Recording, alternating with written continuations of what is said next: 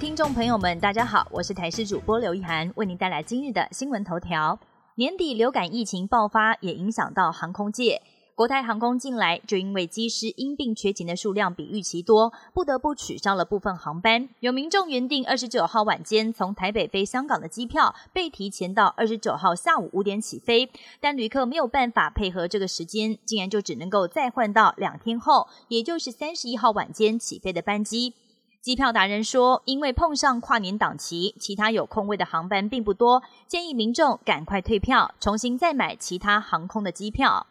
跨年进入最后倒数，每年台北一零一大楼的烟火秀都是重头戏。但除了摄影师提早卡位的上山之外，如果不想人挤人，位在内湖的碧山露营场也有着绝佳视野。气象达人提醒，只要在上风处、东北东的地方都是不错的观赏点，像是象山、南港，天气只要不要太糟，都能够拍到好的照片。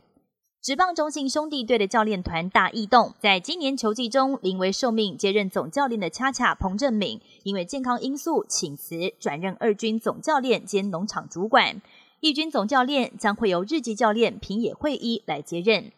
国际焦点：美军最神秘的无人太空飞机 X 三七 B 在二十八号晚间再度升空，执行第七次的任务。这是它首度由太空探索科技公司 SpaceX 的猎鹰重型火箭搭载发射，并且抵达比以往还要更高的轨道。本月稍早，由于天气恶劣以及未指明的技术问题，X 三七 B 曾经连续三次取消发射。